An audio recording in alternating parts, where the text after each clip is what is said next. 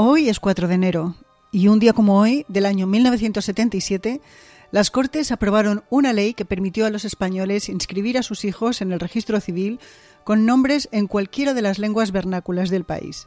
Además, se autorizó a cambiar el nombre de pila por su equivalente a cualquiera de esas lenguas. Hola, soy Ana Nieto y esto es Calendario de Historias, un podcast con el que de lunes a viernes les proponemos repasar la historia, recordar a sus personajes y ver qué nos queda de ello.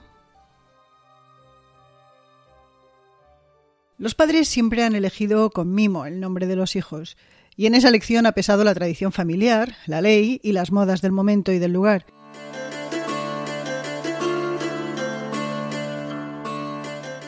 Cómo la moda del momento afecta a los nombres ya se observó en la Alta Edad Media, periodo marcado por la Reconquista. En los siglos XI y XII fueron tiempos en los que Rodrigo, Pelayo, Urraca o Blanca gozaron del favor de casi todos los padres nombres de origen visigodo que recordaban al mundo anterior a la invasión musulmana o nombres de héroes y reinas que eran los influencers del momento. Ya en el siglo XIII se notó una mayor influencia del santoral, pero no sería hasta el concilio de Trento en el siglo XVI y el inicio de la contrarreforma cuando en España se dispararon los nombres de mujer con distintas advocaciones de la Virgen. También comenzó el uso de Jesús como nombre de pila, hasta entonces una rareza.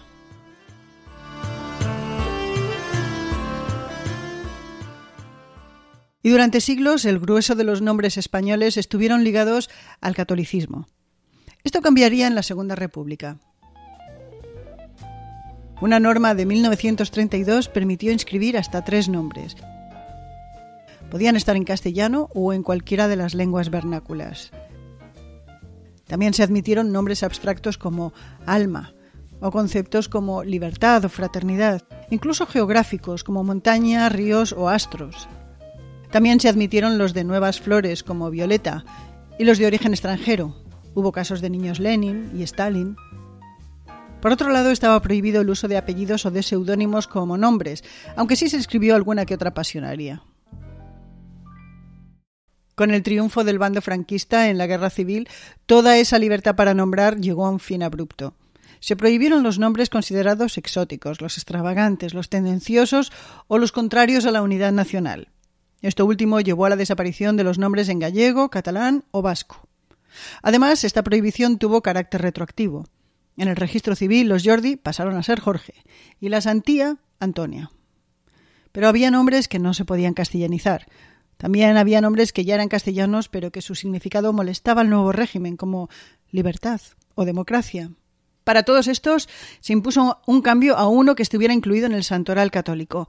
Así la niña pasionaria pasó a llamarse Asunción. Durante las siguientes décadas los nombres más comunes fueron los de santos católicos y advocaciones de la Virgen. La razón era que garantizaban que no habría problemas con el registro civil.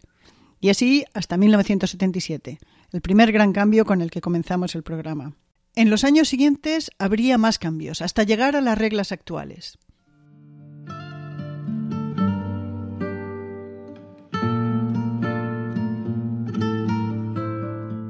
En la inscripción se expresará el nombre que se da al nacido, si bien no podrá considerarse más de un nombre compuesto ni más de dos simples. Quedan prohibidos los nombres que objetivamente perjudiquen a la persona, los que hagan confusa la identificación o los que induzcan a error en cuanto al género. No puede imponerse al nacido el nombre que ostente uno de sus hermanos, a no ser que hubiera fallecido, así como tampoco su tradición usual a otra lengua. En aplicación de esta norma se permiten los nombres en idiomas extranjeros, los diminutivos y los nombres inventados. Por ejemplo, son válidos Flor de Selva, Goku, Tau o Suri, o Lady Di, o Suelen, por un cierto personaje de una cierta telenovela. Y cuando se prohíbe un nombre, siempre se tiene que tener en cuenta primero el interés y la dignidad del menor antes que la libertad de los padres. No se consideran adecuados nombres como Judas, Caín, Hitler o Stalin. Tampoco es posible utilizar como nombre de pila la combinación de nombre y apellido de un famoso, como por ejemplo, nadie se puede llamar Ana Karenina.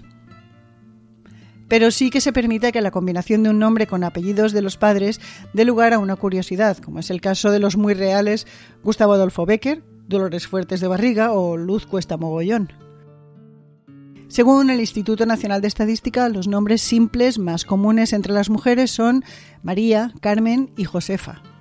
Entre los compuestos, Mari Carmen, Ana María y María Pilar.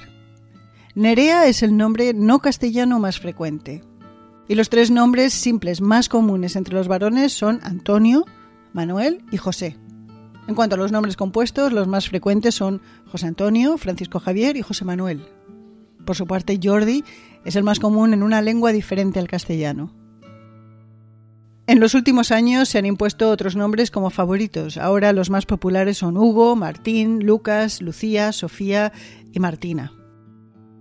La lista de los 100 nombres de pila más comunes en los últimos años es también el reflejo de cómo España ha cambiado en las últimas décadas.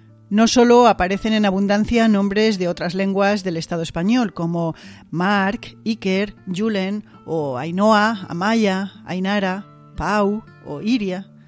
También aparecen nombres que reflejan la inmigración, como es el caso de Mohamed, Amir, Laia o Yusef.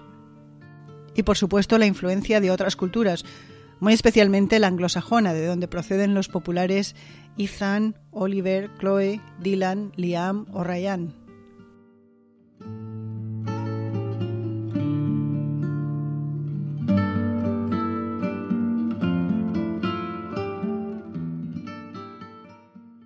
Y cerramos el programa de hoy con tres curiosidades.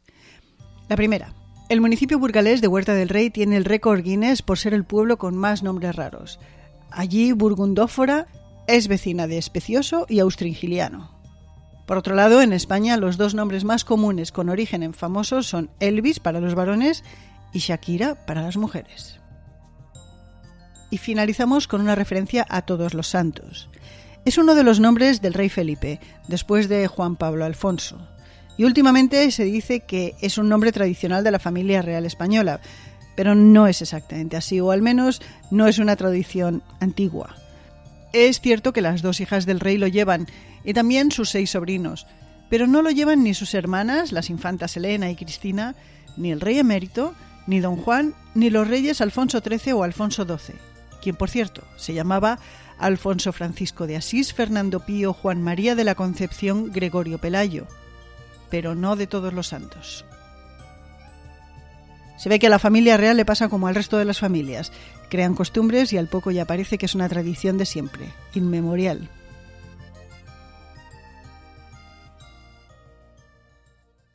Otros 4 de enero también pasaron a la historia por otras cuestiones.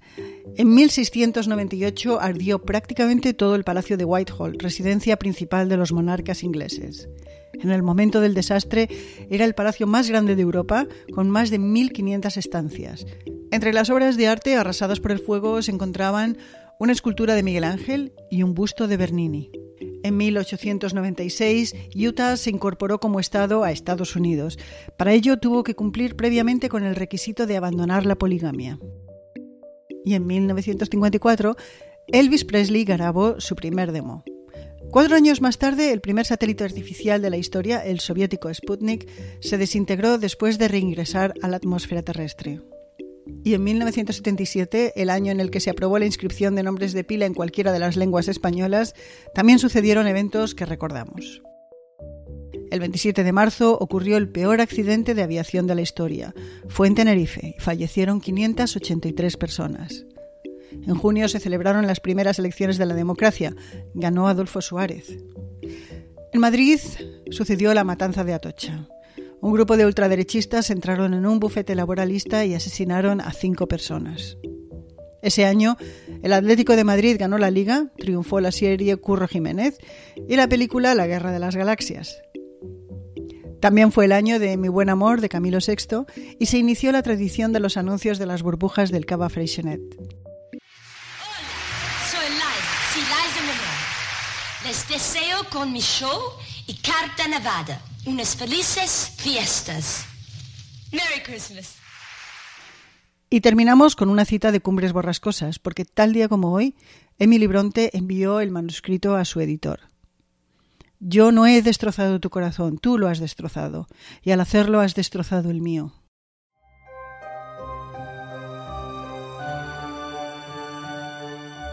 Esto ha sido un nuevo calendario de historias. En la redacción, edición y producción estamos María Luz Rodríguez en Ourense y yo, Ana Nieto, en Brooklyn.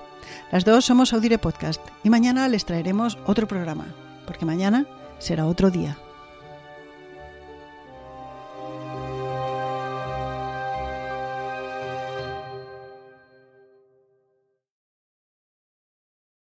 Karen is the proven expert in addiction treatment. A recent independent study showed that 94% of Karen patients were still in recovery 90 days post-treatment. Visit caron.org slash real.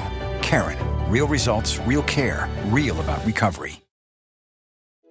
In the metaverse, doctors will practice surgeries hundreds of times before operating on real patients.